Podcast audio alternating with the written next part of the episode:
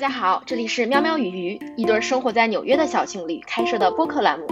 在这里，我们会以两个人的真实对话，从生活的细节中探讨我们的人生哲学。希望你听得开心，能收获一些新的东西。Hello，大家好，这里是喵喵与鱼的第三期。今天我们要来讲 FBI 超级谈话术。然后这个东西的起源是在于我们最近买了一个东西叫 Master Class，然后它是啊怎么翻译？就是大师课，大师课平台就是有一个网站，然后上面全都是各行各业的名人，然后来给你上课，比如说呃那个打篮球那个人叫什么？斯蒂芬库里。啊库里库里教你怎么打篮球，对。然后和 Neil Gaiman 教你怎么写作，然后呢我们最近看的我们俩一块看的一个非常有收获的一个课，就是呃前就是他这个人曾经在 FBI 专门做那种。啊，跟人质谈判的专家，然后解救人质的谈话专家，然后这个人呢，在大师课网站上上了大概十八节课，然后专门教人怎么进行谈判，就是商业谈判或者说正常的谈判，就是他谈判的概念很广，不仅仅是与人质谈判，因为他退休之后，他就专门开了个公司，帮人解决商业谈判的问题。他那算退休吗？我应该应该是金盆洗手赚大钱了吧？就是这这个这个讲课的这个人叫 Chris Ross，然后他挺有意思的。呃，大师课这个网站，如果大家有感兴趣，尤其是在海外的，可以尝试订阅一下。好像是一百一百八十美元一年，嗯，然后其实一个月就跟那个 Netflix 差不多。对，呃，反正我们还没有看很多别的课，只是先看了这个课，然后觉得非常非常有收获。然后我们一边看一边大呼过瘾，然后非常想要我们俩之间谈一下，然后把在这个大师课上学到的内容内化出来。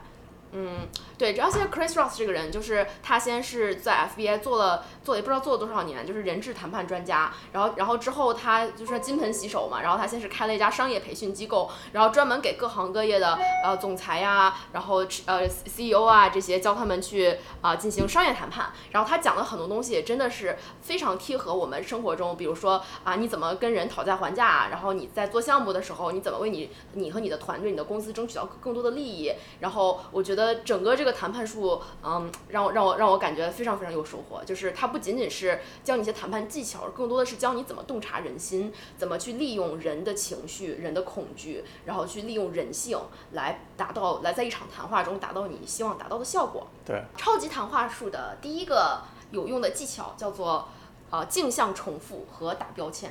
你要不要来解释一下是什么？镜像重复就是你抓住对方。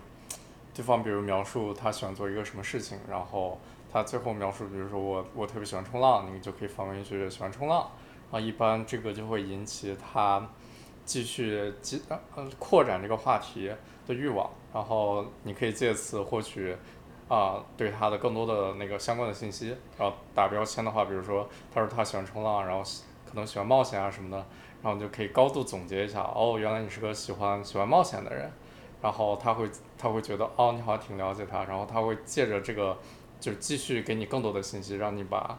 让你把这个对话，让你们俩把这个对话继续延续下去。一开始很神奇的就是啊，他刚刚在看了这个视频，然后学了这个课之后，就是他先开始看的。然后他那天从房间走出来跟我说：“我刚才学会了几招谈话术，我想给你试一下。”然后他就把刚刚他描述那两个技巧原封不动的用在我身上。然后他就问我：“哎，你平时喜欢做什么？”就我们俩假装不认识嘛。他就问我平时喜欢做什么。我说：“我喜欢去滑雪。”然后他说：“你为什么喜欢滑雪？”我说：“滑雪的时候就是在山里面穿梭穿穿梭啊，就感觉跟自然融为一体。”他说：“哦，你喜欢跟自然融为一体。”我说对啊，就是你平时在办公室里坐着嘛，但是你出门旅行的时候，你就觉得啊，我摆脱了那种尘世间辛辛苦苦上上班族的烦恼，然后我就在自然里面突破了重力的限制，在在雪场里面穿梭，就这种感觉就很就很爽。他说很爽，为什么很爽呢？然后我就说啊，那因为突破重力的限制啊，然后你你就感觉你好像拥有了自己身体之外的那种超能力嘛，就你不是一具必须在地球上走的东西，你可以从山上滑，你就跟个鸟一样可以飞嘛。他说哎，可以飞哦，所以你喜欢突破自己的限制，你是不是？喜欢冒险啊，然后我当时就觉得，哎，好像说的很对，就是我为什么喜欢滑雪，为什么喜欢这些很刺激的东西，好像是可以总结为我喜欢冒险这一招。然后，所以这个就是所谓的镜像重复和打标签，就是这两个看起来很简单的技能，然后实际上，嗯，如果大家可以，尤其是在那种陌生场，就是一个陌生人的场合，你刚跟人第一次聊天的时候去试一下，我觉得有可能会有意想不到的效果。就我觉得这个技巧的核心就是。啊，在你不需要给出更多信息的情况下，得到另一方给你很多很多的信息，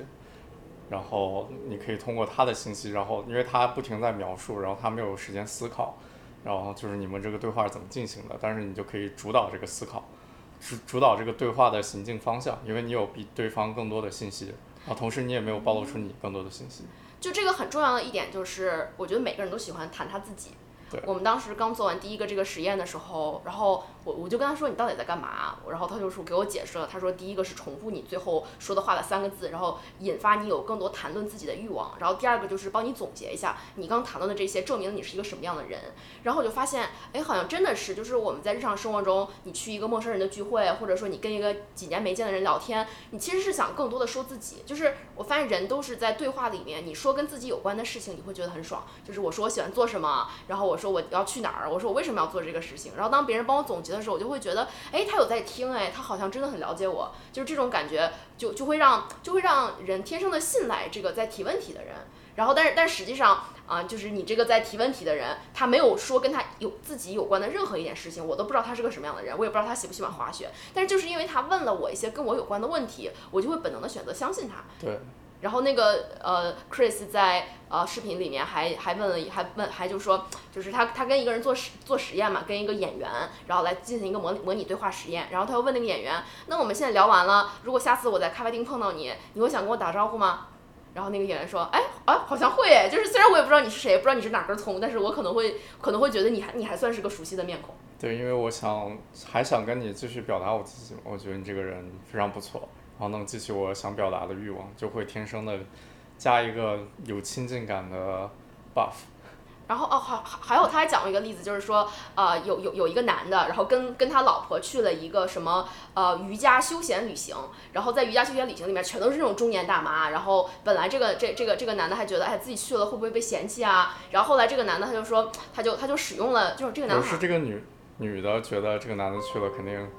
啊、肯定会被嫌弃被嫌弃。这个男的就说肯定不会的。然后对对对，这个男的说肯定不会，然后这个男的去了就就就跟人聊天儿，然后跟人聊天儿聊完之后，这个因为这是个但两个人都是三三三四十岁的女三十三三四十岁的人嘛，然后这个男的聊完一圈之后，那个女的的那些做瑜伽的中年姐妹们都跑跟他说，哦，你丈夫好有意思呀，你我好我觉得好想跟他聊天，他这么有趣，你怎么之前没有没有没有给人没有把他介绍给我们呢？然后但是实际上这个丈夫逛了一圈，就根本就没有说他自己是谁，就不断的在跟这些中年女性聊天，说你想做什么呀？你平时在家做什么饭啊？你想去哪旅行啊？你孩子是个什么样的人啊？你是怎么教育你的孩子的？他他从头到尾就做了一件事儿，就是重复别人说过的最后三个单词。对，但是我的意思是说，他他会先先先从一个话题聊起，比如说先问他你是个，就是你平时要做什么，然后问完了之后，就就就就是我不是说他问一个人问了这么多问题，我是说他的那个意思是，他每次到一个不同的人面前，就问他跟他生活中的一个问题，比如说你平时喜欢做什么饭，然后就以这个话题引出来之后，然后那个人就会不停的说他自己，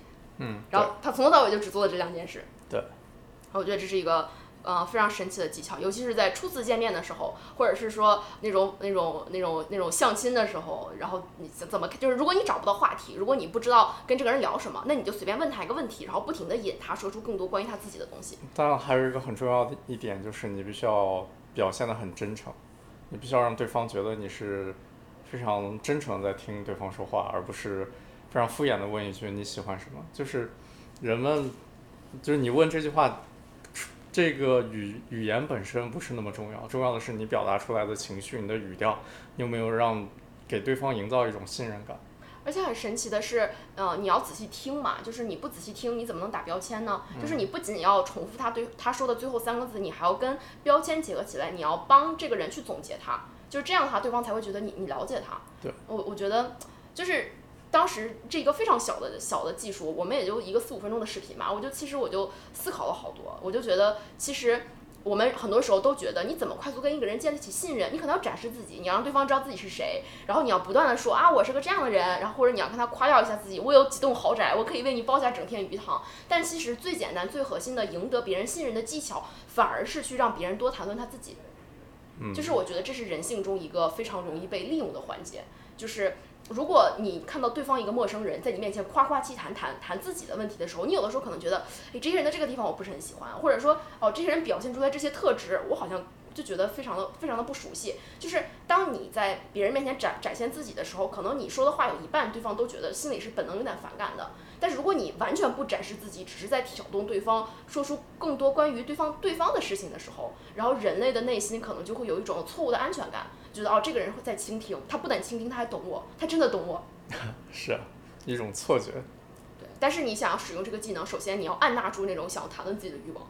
嗯，然后这是这也就是说明，但其实有的时候人谈自己他是爽的嘛，所以你在使用这个技能的一个前提就是你去社交不是就为了让你自己爽的。就是你，比如说你去跟人聊天，不是说啊，我就是为了让我今天有个好心情，而是说你可能是有目的的。因为他教的这个技巧主要是他是解救人质谈判嘛。然后比如说啊，在银行里面劫匪绑架了银行店员，然后他要跟这个劫匪在五分钟之内让那个劫匪先信任他，他可能就会先问那个劫匪说说说，就是去重复他说的话。比如说那个劫匪说给我一个车，我马上要出去。他说你想出去，你是不是真的很想出去？你是不是觉得你你在这里待着非常的痛苦？然后那个劫匪说我不管你，赶紧把这些警察都拿走，让我出去。然后就会不断重复。在强调说，跟那个劫匪说啊，我我理解你的困境，我理解你现在很想出去，我理解你现在非常的不高不高兴。就是要他要在最短的时间内跟另一方谈判，另一方达成一种信任感，让对方相信他，然后呢，这才能让这个谈判继续进行下去。对，这个技巧真的适用于很多，比如说相亲，我觉得是非常重要的。就是你怎么在相亲的时候看到一个女神，然后在五分钟之内让女神对你产生一点信任感，然后或者有一丁点的好感，就是采用镜像反问，不是镜像重复和打标签的办法。对，我觉得很多人默认的习惯就是在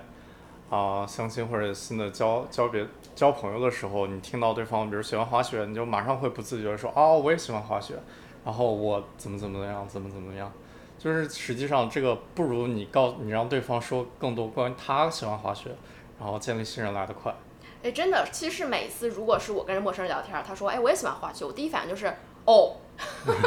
就是哦你喜欢滑雪，那我还没说完我呢，你怎么就到你了呢？是啊，就这种感觉。有的时候其实正常谈话就像扔皮球，我扔一个你扔一个。然后，然后你扔皮球的时候，你不会觉得你很信任对方，你只会觉得哦，我在聊，在聊天。但是你怎么能很信任对方？就是对方不断的，哎，从地上捡起个球给你，哎，你扔一下，然后地上捡起个球给你，哎，你再扔一下，你会觉得，哎，这个人，这个人非常可靠，非常非常值得信赖。但这个技巧跟人的直觉是相违背的，是相反的。我们接接下来讲下一个下一个技巧，就是呃下一个有一个有一个技巧叫强迫共情，就是这个这个就不再是就完全就这个就不是两个陌生人之间交谈了，就是是先有一定的条件和环境的，就比如说你是我的老板，然后我想跟你谈判，然后呢，但是我进去跟你谈判的时候。就是你心里肯定是对我有防备的，因为你想，假如一个员工忽然要找老板谈话，员工是来跟老板说，老板，我觉得你做的真好，我想来夸夸你，那员工肯定是有求于老板的。所以说，假如说你有求于别人，然后你你你怎么能第一反应就是在跟对方说话的前几分钟之内让对方卸除卸除防备？就有一种东西叫强迫共情，就是你先在开启这个谈话前，站在对方的角度思考。就是对方现在此刻的心情是怎么样的？就比如说我现在是员工，我跟老板说的第一话就是，老板，我知道你肯定觉得我是来跟你要钱的，你肯定心里心里心里觉得我是一个非常自私的人吧？在公司这个时候，我还要我还要来找你谈话，来谈论完全谈论我自己的事情。就是你要先跟对方承认啊，就是呃解决对方的有可能对你有的负面情绪。对，你可以先把这个负面情绪列出来，让让双方就把这个信息变成了一个共有的信息。然后红眼睛蓝眼睛，想起了一个非常出名的数学故事，也是来自于我们的呃荣荣誉朋友阿才。对，就是你要先把信息变成共用信息，就是这个这个非常神奇，我觉得。我觉得就是可以聊一下情绪在人与人之间交流中的问题，因为人的大脑本质上就是一个黑箱系统，就是你有什么情绪我是不知道的，我有什么情绪你也是不知道的，我我表现出来的东西很可能跟我脑子里面实际的东西是不一样的，就像很多女孩子就是我我心里有情绪，但我不告诉你，我就让你猜。所以说你你你在跟人谈话的第一反应就是想着怎么先能把一些负面的东西给引出来，把负面的情绪变成共有信息，大家先把负面情绪都摊开了，聊清楚解决掉，然后再开始去谈事情。因为人带着情绪的时候，你是没办法聊东西的。你很多时候会做出不理性的决定，你对现实的衡量，你所做的选择可能都是有偏差的。对，他我觉得这个课程从头到尾，他贯穿的一点就是，啊，你是希望谈判能进行下去的。如所以说，你不希望，你希望对方是一直保持一个比较愉悦的一个状态的。如果对你对方有情绪的话，这是谈判的大忌，就是这个谈判完全没有办法进行出去。进行下去，然后我觉得他所有课程宗旨就是用尽一切啊、人性的弱点也好，或者其他的技巧也好，先把对方的情绪变得平和，变成一个可以进行谈判的一个状态，然后再进行下一步。对，我们可以先说一说具体的把情绪引出来的技巧，就是刚刚呃聊了一半儿跑题的那个强迫共情，算是一点，就是一上来先把对方的可能对你有的负面情绪说出来，然后呢，接下来你接下来假假如说这是一个，就是因为员工和老板这个东西可能呃情绪比较简单，就是你员工很很明显可以知道，呃，老板对他有的可能的负面情绪情绪就是觉得这个员工是来要钱的，但假如说是在商业谈判的过程中，你可以就先就先就先跟对方说，你是不是觉得我们之间谈判不公平呢？然后你们先把公平这个问题解决好，让对方觉得啊我没有在不公平的对待你。然后或者说你你问对方啊、你是不是觉得我们我我我我们之前这场谈判我太强势了呢？然后其实强势也是跟公平差不多，或者你你是不是觉得呃我们没有尊重过你的意见呢？就是差不多你先把所有有可能会导致对方情绪变化的东西都都谈论出来，就是让两个人先把所有的负面情绪解决清楚，然后呢再去谈事情。就是一个叫强迫共情，然后强迫共情的时候对方就会卸除防备，然后另外另外一个技技巧就叫做呃负面情绪的大大盘查，就是把所有的有可能的负面情绪先拎出来，在桌子上先聊清楚。嗯，然后，呃，具体怎么去解决对方的负面情绪，我觉得这里就要谈到它的一个非常神奇的规则，叫呃七三十八五十五规则。啊，七三十八五十五，就是说七加三十八加五十五等于多少？等于多少？等于一百。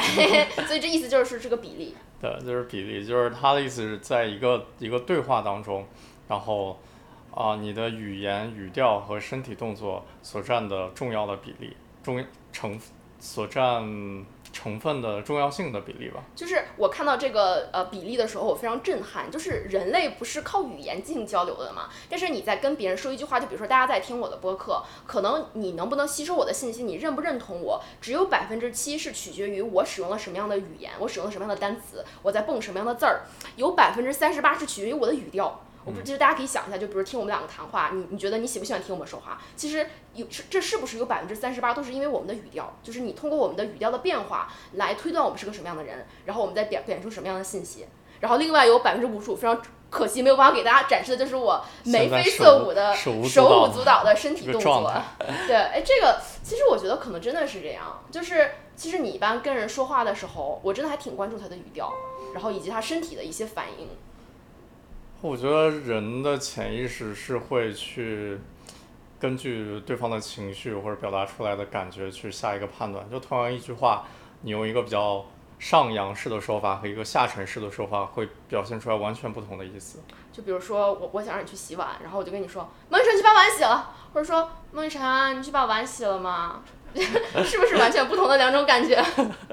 呃，我们当时聊这个时候，忽然想到，你说其实动物就是我们就是动物嘛，自然界的所有动物，它们沟通的最重要的方式就是身体动作，对对吧？你像我踢法狗，它是不会使用语言的，它会叫，但是叫也你可以理归归结为语音语调，因为它的声声音它不是一个信号，它是情绪的一种反馈。然后像狗和狗见面，就是就是你一看对方的身体，狗一看到另一条狗，它摇尾巴的姿势，或者它身体摆动的幅度，它就知道这个狗是友善的还是不友善的信息。然后就有的时候很神奇，像我我去遛狗的时候嘛，然后路上不是会碰见别的狗嘛，就是踢法，我的狗它只要看一眼那个狗，它就知道它要不要去闻那个狗。有的时候它那个狗它看一眼它就会迎上去，然后有的狗它看一眼它就转身跑掉。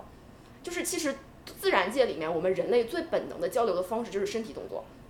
所以说，大家大家有的时候要想一想，就是你怎么想让怎么能给别人留下好感。其实真的并不是你你在使用什么语言，并不是你把，比如说你在准备面试，并不是说你把可能的问题都背得滚瓜烂熟，而更多的是去想，啊、你的语调是什么，对吧？去练习磨练你的语调，然后然后接着再练习你的身体动作，就是你是怎么把这个东西展现出来的。因为当人与人面对面交流的时候，对方看见你，他看的不是那个声音，他不是通过你你的那个声音信号传递什么样的信息来判断你，他是一个整个人，这是一种。这是一种带了带有大量直觉的鲜艳性的综合判断。对，我想起来，假如说面试过程中就看你说话的比例和对面面试官说话的比例。假如说面试官说话比例比你大很多的话，那很大程度上你这个面试是成功的。真的是这样，尤其是其实当时面面律所，我不知道我不知道你面那个金融是不是也是这样，就是在面法律类的工作的时候，嗯，其实我我每次都感觉在面试过程中，对方最享受的环节就是他最后把我的简历往下一拍，你有什么问题要问我吗？然后每次这个环节他都能滔滔不绝的说上很久，然后我就能感觉到他，因为他在问我的时候，他每次都是。哦，然后他想，他把他赶紧冥思苦想的想接下来要问什么，就是他没有在享受这个过程。然后，但是有有有的时候就是就是我当时面试的时候，我有一个很常用的技巧，就是我经常是他，比如他问我你为什么要要你为什么要选择我们律所呢？然后有的时候会说一下我对他们律所的看法，然后有的时候会反问一句你同意吗？就是每每一次我说完什么，我会把这个球给他扔回去，就是就是更更多的让这个面试官去聊聊他自己对这份工作呀、这个行业啊，或者对这家公司的看法。然后其实其实我觉得这就是一个，嗯，其实这个还是能回到刚才的那个镜像反问和打标签的过程。但是其实所有的本质都是要回到你怎么让对方觉得舒服，是你要照顾对方的情绪，然后你要照顾对方想要彰显自己魅力的那种人的本能。嗯，然后你不觉得语音语调这个东西你应该改进一下吗？就是你说话永远都是平的，然后你也没有肢体，你也没有肢体动作，嗯 你就是扑克脸同学。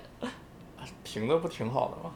对，就是别人那那这样的话，别人就不知道，就是对我觉得你是一个适合，就是跟人聊天的时候，你是你特别适合搞反问，对，不是不是搞反问，就是搞这个镜像提问、镜像镜镜像重复和打标签，就是你你你很善于观察，对，和和重复和就是倾听的角色，你很容易让别人觉得信任，这样就是，但是但是你因为你的语音语调是平的，所以对方没有办法判断出你是一个什么样的人。哦，是，就是对方有可能会信任你，但是有的时候，比如对方要跟你合作，或者说对方要考虑要不要录用你，比如说面试的时候，他可能还是要除了信任你，还需要知道你是个什么样的人，就是他没有办法判断你。所以我觉得，其实刚刚我们讲的这两步，就是镜像重复和打标签，这算是第一步，先建立起信任。然后第二步就是通过语音语调来来来向对方展示自己是个什么样的人，就是我觉得是两步走，就是尤其是这个呃大师这个 Chris 讲在大师课上讲他跟人质谈判的时候，你第一步肯定是让人质信任他，但是光信任他不行，你得劫匪，哦让让劫匪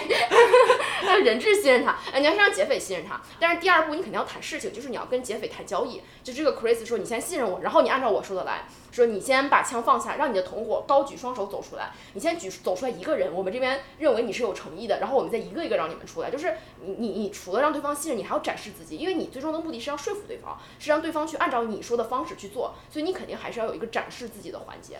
然后在这个环节就是为了不是展示自己吧？我觉得更多的是他关注的是劫匪他恐惧的是什么。比如说他在那个课程里面举了很多例子，刚开始的例子就是劫匪不停的我说我要车呀、我要走啊，如果你不让我走的话，我然后我就我就开始杀人啊，怎么着？然后他就不停的问对方，你为什么变成了现在这个样子？你为什么现在在银行里面？你是不是想好好的活着？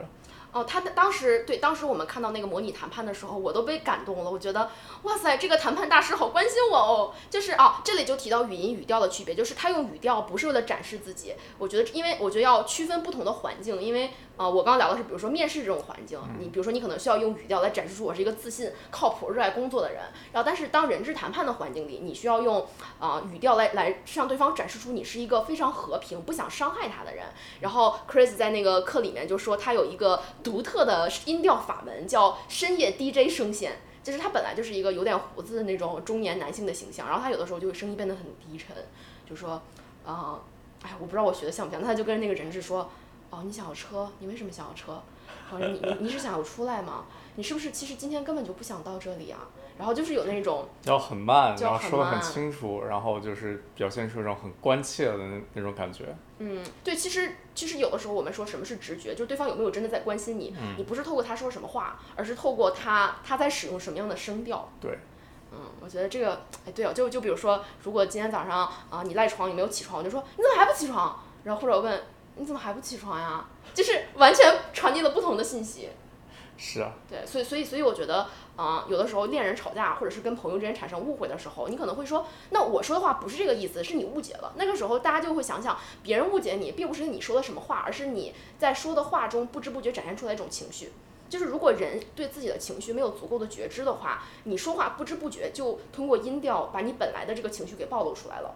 就是尤其是吵架的时候，为什么大家是越吵越吵越激动？就是因为你有情绪在里面，对方是能看到情绪的。就是人类对其他人类的情绪有非常强大的直觉在里面。就每个物种都都可以吧。猫对另外一只猫的情绪肯定也有很大的直觉，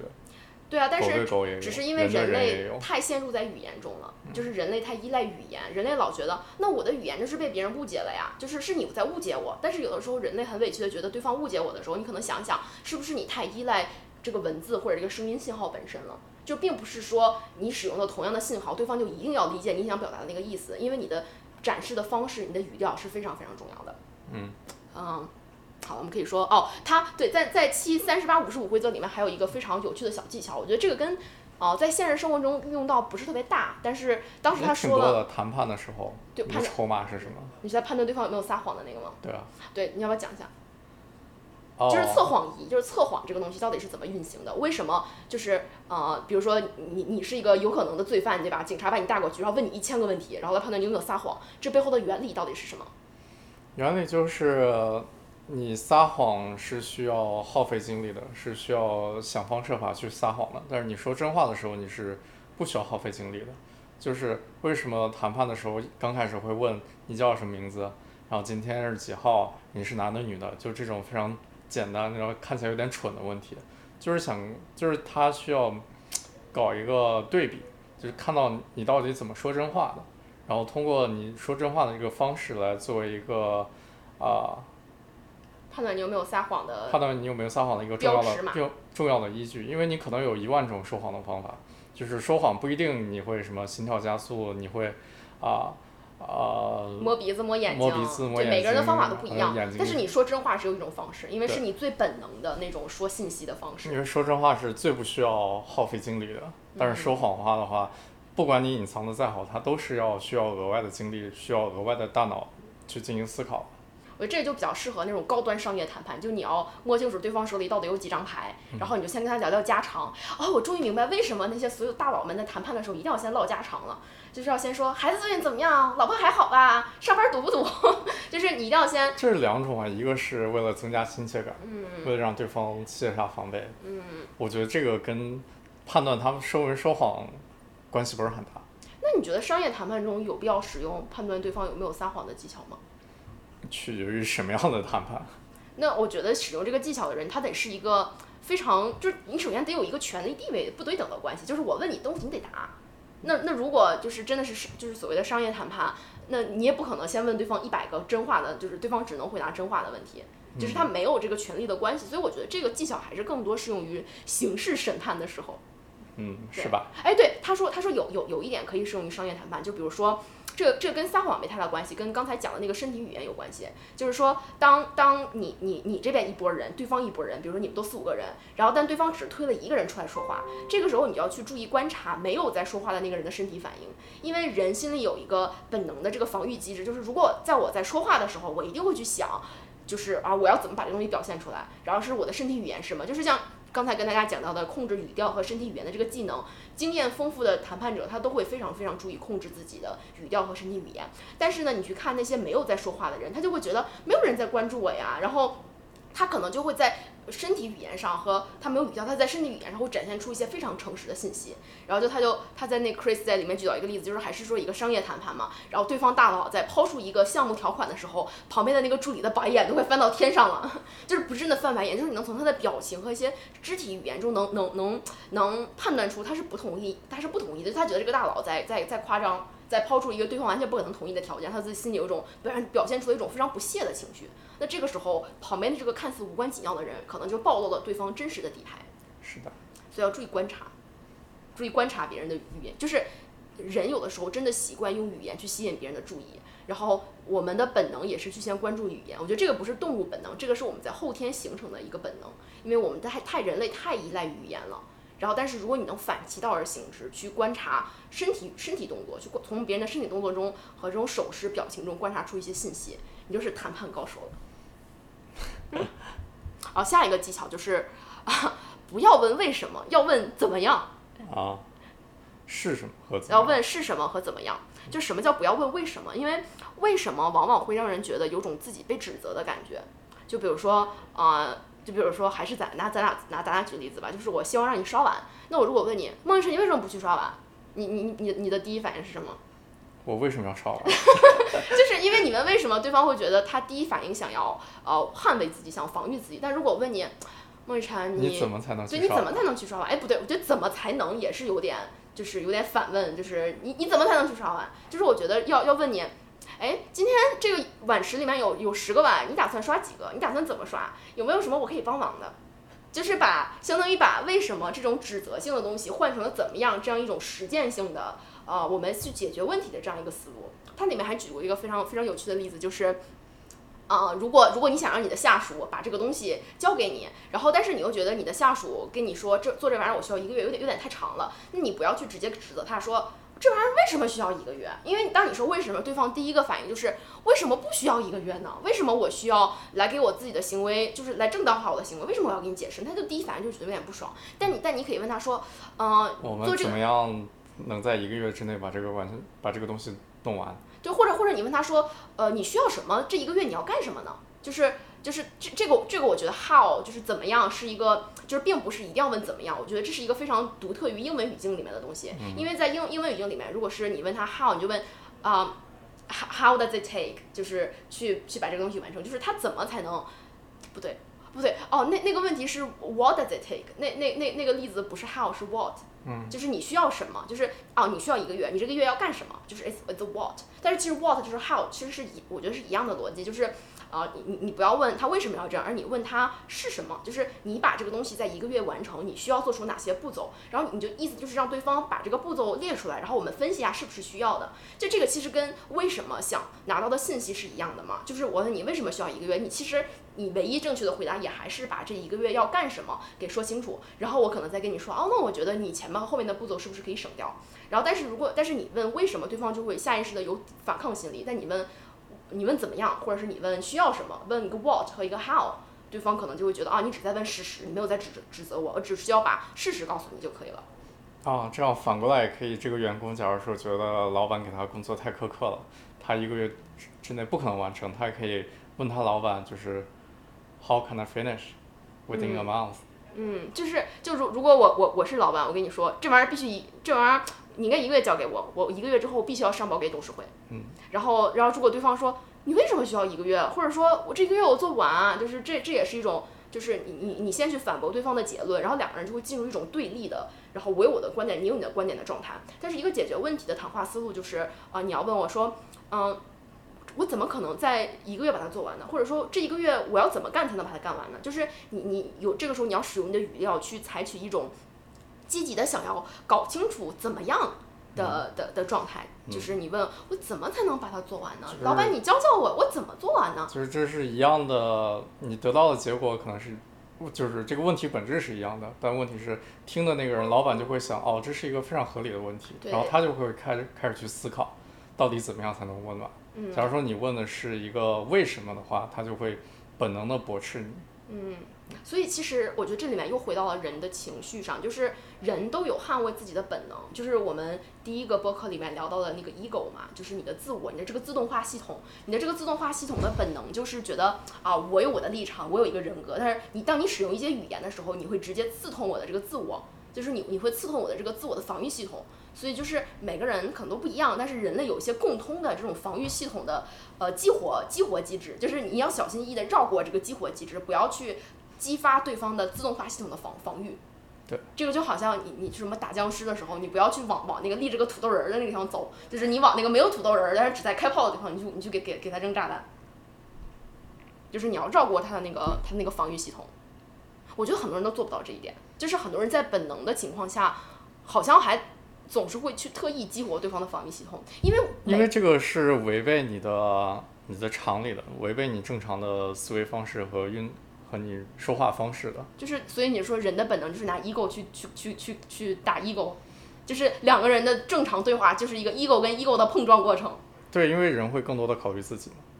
嗯对，所以当你在问为什么的时候，你并不是想要故意的去激发对方的防御系统，你只是下意识的只从你自己的立场出发，你就想问为什么，我就想搞清楚为什么。对啊你你为什么要这样？但是这个时候，如果你能先把自己的 ego、自己的这个自我和自动化系统压制下去，你想一想，我是要解决问题的，那我要解决问题，我就不能让你进入一个防御姿态，那我就要去不问为什么，我要去问怎么样，去问为什么，不对，就去问怎么样和是什么。嗯，就是呃 why、what and how 的区别。嗯，而且多问怎么样会让对方觉得有更对事情有更多的控制权。就是比如说两个人在谈话的时候，我觉得这这又可以回到第一个镜像重复和打标签的过程中，就是你怎么让对方觉得他没有被压制，就是你怎么让对方觉得，呃，他在他在这场对话中他是有贡献的，你有在考虑他的意见。就是当对方在解释怎么样的时候，他就会啊，为了完为了做好这个项目，我们需要这几步，我们需要多少多少人手。就是当对方在解释怎么样的时候，他会觉得哦，我有在把我的难题说出来，就是我有在跟你解释我需要什么，然后。你不是一味的在指责我，你在倾听我，就是他可能会觉得他对这个过程能有更多的控制权，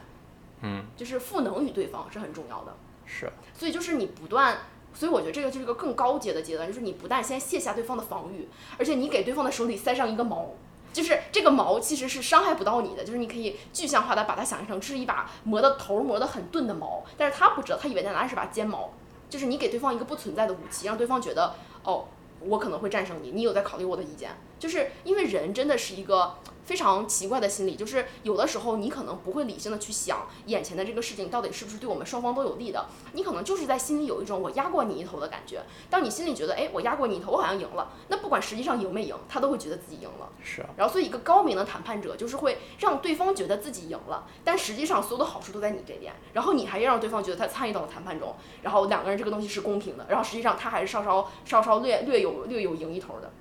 然后下一个就非常自然的。引导一个更高级的对技巧，就是引导对方说不，就是你说一些让对方不得说、不得不说不的一些问题。就是我觉得这首先要推到为什么不能为什么不能说是，就是说是和不说对和不之间有什么区别？就是人类在面对对方的提问中，如果给出一个肯定的回答，这个肯定的回答有的时候是要承担责任的，就是你会觉得啊，我要承担责任，我要对我说的话负责，我是在确认一个事情。就比如说我问你。啊，你你做这个项目是不是需要三个月？然后这个时候我心里可能还不太确定，也需要多久？然后我觉得如果我说是的话，那如果将来不是不需要三个月，那那那那这个不是就很尴尬了？我可能就会有点就下意识的有点想绕开话题。但如果我问你，啊，你这个东西，哎，怎么怎么怎么说不呢？怎么说？哦哦，如如如果我问你，啊，三个月把它完成，这个很难做到吗？然后你可能说不不难做到。就是如果你说不的话，你心里会有种安全感。你会觉得哦，我在反对一个事情，就即使是说对方在使用一种话术，让你明明在说不，但实际上你就是在说是。对，就很神奇，就是人类在说不的时候，内心会有一种虚假的安全感。就把防备卸下来，然后更容易去陷入某种情绪里面。这个比较比较常见的一些话式，就是就是就像我刚才说那个，你你你你你做这个事情很困难吗？这是一个非常不合理的需求吗？对，就是说说说。这这个这个解决方案很荒谬吗？或者就比如说，呃，咱俩谈判，你你要一百，我给你五十，我就说五十块钱很低吗？这就是就当然五十块钱不能真的很低，它它肯定得是一个就是比较中间的中间的感觉。然后我会说五十块钱很低吗？但你觉得说不和和和我跟你说就是就是和如果你一定要说是，就是来回答五十块钱是不是很低？那你说是，你可能心里就觉得不是非常的不是非常的舒服。引导对方说不，我觉得这其实是个。挺高阶的技巧，就是更高阶了，非常高阶，因为你需要去琢磨怎么样才能把这个问题让对方用说不的形式来达到你想要的效果。嗯，而且有时候是啊，这个这个问问话方法是非常违背你的正常思维方式，所以你这个必须得不断的练习。就他那里面有一个模拟的谈判练习是爸爸跟女儿，然后我们上期好像好像讲讲到了这个例子，就是。呃，爸爸就是那个 Chris 他演的，然后女儿就是他找了一个演员嘛，然后两个人谈话的内容就是女儿想周末去跟男朋友和男朋友的爸爸妈妈在湖边度过美好的一个周末，他爸就不同意，然后他爸就他爸就一直在反问他说，我我作为你的父亲，我为你的安全着想，这个事情很难理解吗？或者说，呃，说或者说我我我我其实就是希望你安全，希望你快乐，我这个想法很变态吗？就是他就不停的在反问，然后这然后对方说啊不是没有，哎没有你夸张了，就是对，然后这这个女人就一直在说啊不是的不是这样的，然后结果这两个人的气氛就不断的缓和，嗯，就是我觉得或者你可以先把自己贬低的非常的多，对对对对，然后让引导对方说一个不，说了不之后他他对你就没有期待了，你然后你就可以你就可以列出你更高的筹码，就比如说还是爸爸跟女儿的那个例子，然后他的那个例子里面他就一开始说说说。如果我不让你去，你会觉得我是一个特别残忍的全世界最最最糟糕的父亲，特特别自私的父亲。他就说不不不，不是那样的。对对，引导对方说不，哇，这个真的太难了。我觉得，我觉得，嗯，日常生活中需要多多练习。就比如说，我以后我想再让你去刷碗的时候，我就说，刷碗是个很困难的事情吗？是。或者问你，每天早起是不是对你来说觉得特别难啊？是呀，基本不是这么写的。嗯，这其实这个，我觉得这个谈话术在亲密的人之间也是可以使用的。比如说，你想让你男朋友去做什么事情，你就可以先哦，就比如说，比如说你今天晚上想去跟同学聚会，然后我，然后我就要问你说，我就，然后我我就要跟你说，你是不是觉得我是一个特别不近人情、特别讨厌的女朋友？你是不是现在已经讨厌死我了？你要再说是，我就掐死你。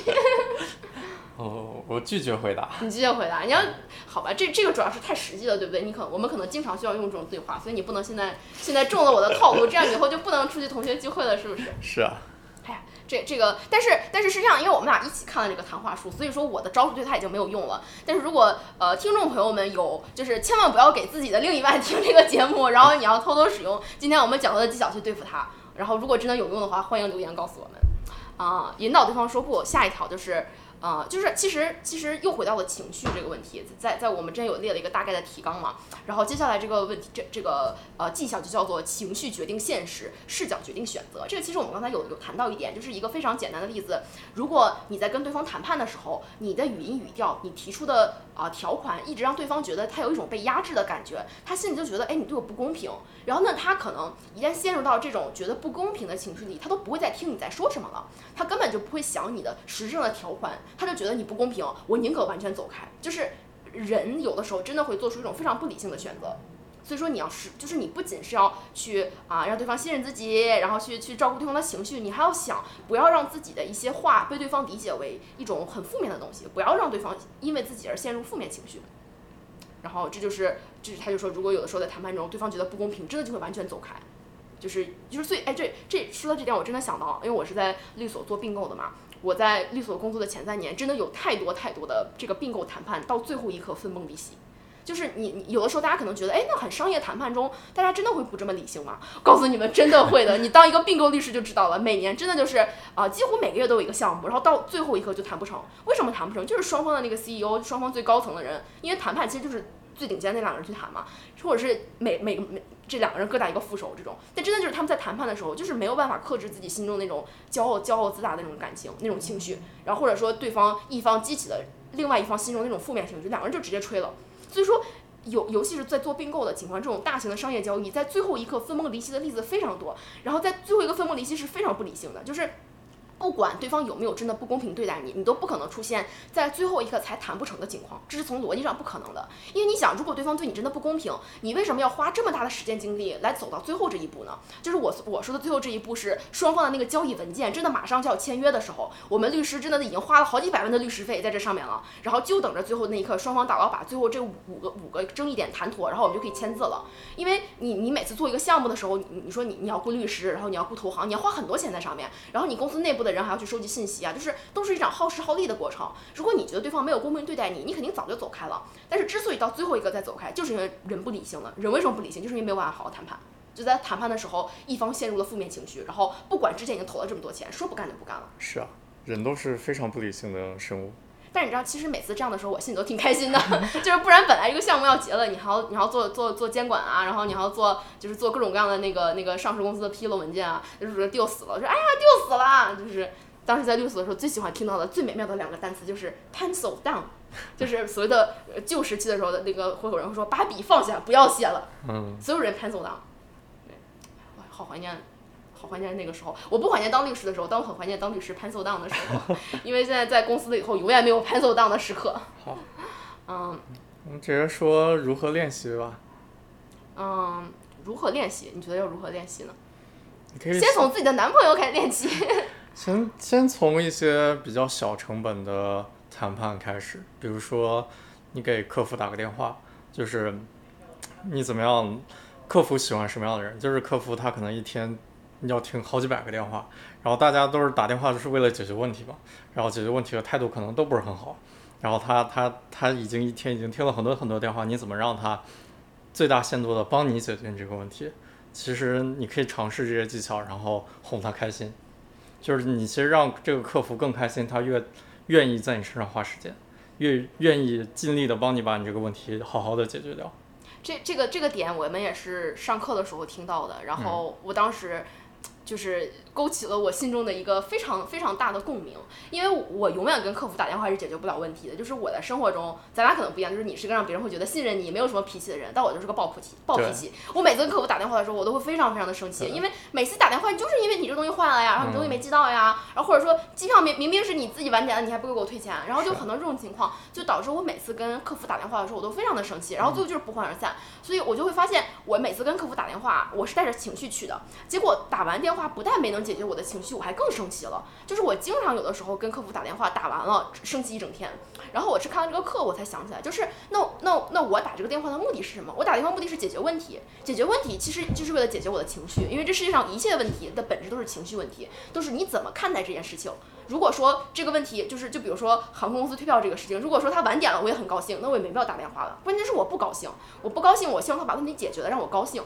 那我既然最终的目的是为了让我高兴，但是我一开始又因为我先是陷入了一个不开心的情绪，然后导致我没有办法解决问题，然后最后结结局就是我更加不高兴了。所以这个这这个问题，如果你就是一直按照你的本能、你的动物本能、你的自动化系统去解决、去去处理的话，你是没有办法意识到这一点的。然后只有说我我学了这个方法论，然后我回头看我过去人生中很多处理问题的方式，我才恍然大悟，原来我曾经就也陷入了这样一种情绪的陷阱。因为你想客服，客服他没有。没有，他已经在一个非常，他每天要接很多这样的电话，然后每个人都带着情绪跟他打电话，然后他也是人，他他他已经积累了很多很多负面的情绪，然后当他再有新的负面情绪来的时候，他本能的也会怼回回去，就是他他的职业素养可能让他就还是很礼貌啊什么的，但是这是跟他的本性是相违背的。但他不会发自内心的帮你解决问题。对，假如说你这个时候关心他，然后就聊两句有的没的，嗯，然后。就表现一种很开心，然后很耐心，然后表现出一种你非常感激他那种情绪，然后他就会觉得很高兴，他会觉得有人在理解他。他会更愿意花时间去好好的帮你解决这个问题。就比如说你在跟客服打电话的时候，你就说，哎呀，谢谢你今天花时间跟我讲，帮我处理这个问题。就是你要非常真诚的说。对，这时候要回到语调的问题，你要很真诚的跟他说。嗯。那你不觉得这是一个悖论吗？就是如果你真的能做到在跟客服打电话的时候，以哄他姿哄他开心的姿态去打电话，那我为啥要给他打电话？我本来我这事儿我已经不介意了呀。不是你介意，你是要把这个问题解决掉。比如说你亏钱了，你要你要改一个时间或者怎么着，你最终目的还是要解决这个问题。就因为这个问题，如果不解决，长期而言而讲，还是会造成我更多的情绪问题。所以说，它其实是一个短期情绪跟长期情绪之间的置换。就是我在短期内把我的负面情绪降到最低，用一个很积极的姿态去解决问题。但是长期来讲，会让这个麻烦事直接就从我的生活中消消除掉。是啊。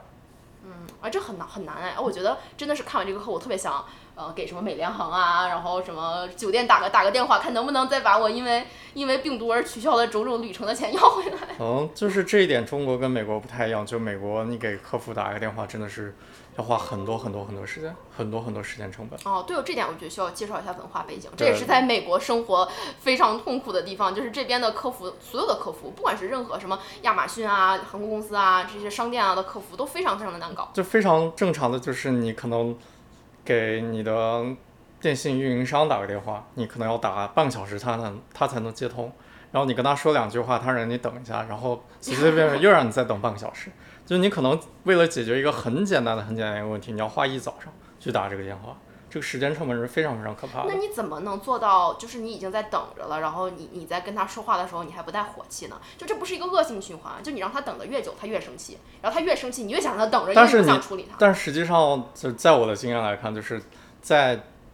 他知道他让你等了很久之后，你还是以一种非常开心的姿态，就是非常感谢的的姿态，就跟他说的时候，他会觉得愧疚，他会觉得愧疚让你等了这么久。就他在他那边，他会尽他的所能去帮助你把这个。进程加快，就所以你本来你要等，本来他准备让你等一个小时的，然后因为你因为你态度比较好，他说等半小时就得了。对啊，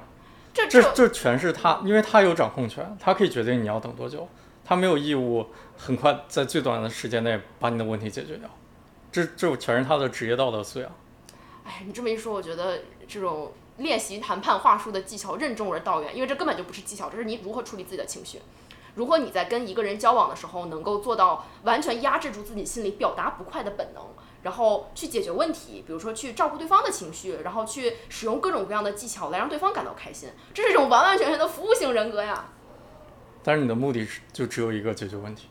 对对，或者或者就是让对方做出一些改变来达到你想要的目的。对，或者为你自己争取更多的利益。这太难了，这根本就不是谈话术，这是这是高明情商运用法则。所以厉害的销售人员真的是非常的厉害。所以厉害的销售人员一定是要就是没有什么 ego，嗯，他肯定他肯定没有觉得，哎呀，我就是他可能真的是觉得客户的需求第一，觉得真的是觉得要把你你哄高哄哄开心了才行。对啊，高高级的销售人员肯定是背后是别人来找他，要跟他合作，跟他买的，到最后这种情况，因为喜欢他。哎，嗯，太神奇了，我所以说我当不了销售人员。你脾气太急躁了。好吧，你说的也有道理。那除了跟呃呃客服练习，还能怎么练习呢？就比如说买东西讨价还价讨价还价怎么回事？啊，讨价还价你可以先比如说压一个非常低的底价，然后你知道对方肯定不能同意，但是你表现出一种比较歉意的姿态，哦、然后再一点点提价，然后对方觉得你在做出一定让步之后，他一定会做出一定让步，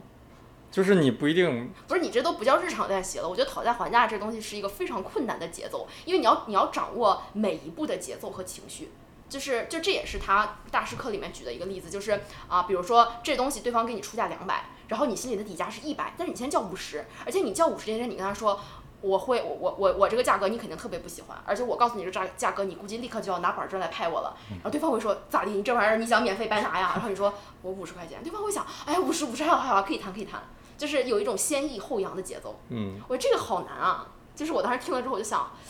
不是，其实你先说，现在日常生活中没有什么让你讨价还价的地方，你买啥东西你就买了，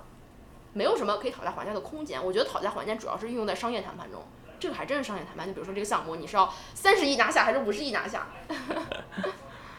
啊，那对普通人来说我，觉得跟男女朋友、跟自己的另一半谈判、跟父母谈判，对啊，你啊你怎么怎么怎么让，比如说，就像那个呃那个大师课里面的那个例子一样，我想跟我男朋友去度度过周末，我怎么跟我父母谈判？那就要先对啊，就要先让他，就要先你先跟他说，哎呀，爸，你肯定觉得我特别不懂事儿吧？你是不是都特别后悔生了我呀？你是不是觉得 养了我还不如养了头猪呢？然后然后你爸肯定说，哎，不是，傻孩子，你想什么呢？然后然后然后你再跟他说，爸，你觉得我跟我男朋友去度度度个度度个周末怎么样？我们一块儿去湖边。然后就是这种，就是就是你要先让他否定，然后在他允许情况下，然后你说出你的条件。嗯，那就就运用我们所所说的这一切技巧，比如说你要是跟父母谈判，你觉得你的父母对这件事情有保留态度，你就会多问他，多问他，哎，那那那那你觉得我需要做什么才能让你心里舒服一点呢？就你不要去问你为什么不同意我去，而你说你觉得我我要怎么办才能让你放同意我去，就是你你个人不停的摆出一种是解决问题的态度。对，而且而且让而且要两个人去商讨这个具体解决问题的措施。对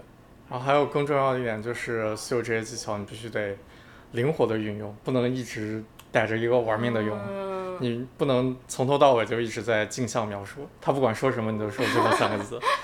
呃，估估计就要估计要被打死了。对啊？对不是？但是镜像描述和打标签是作为我们第一个谈到的技能，是最好运用的。就是真的是你在跟陌生人谈话的时候，你就先不断的用这个技能，对方起码会先相信你嘛。就是你你你也不希望从对方那儿得到什么，你只希望对方，比如说跑过去跟你老婆说，哎，你老公真会说话，我喜欢跟他一起聊天儿。就是你只需要达到一个非常简单的结果。然后，对我觉得在日常生活中使用，其实谈判无处不在。是啊，你经常是不管是跟恋人、跟朋友、跟父母、跟家人、跟同事、跟老板、跟上司、跟下属，都会运运用到这种呃，你想从对方那儿得到点什么的这个技巧。然后，所以最后归根结底一句话就是技巧不重要，重要的是掌握自己和对方的情绪。嗯所以谈判技巧背后的是情商，是啊，这就是情商这。就是情商，这不是技巧，这是情商。所以说，高明情商谈话术。嗯，希望大家都可以熟练运用，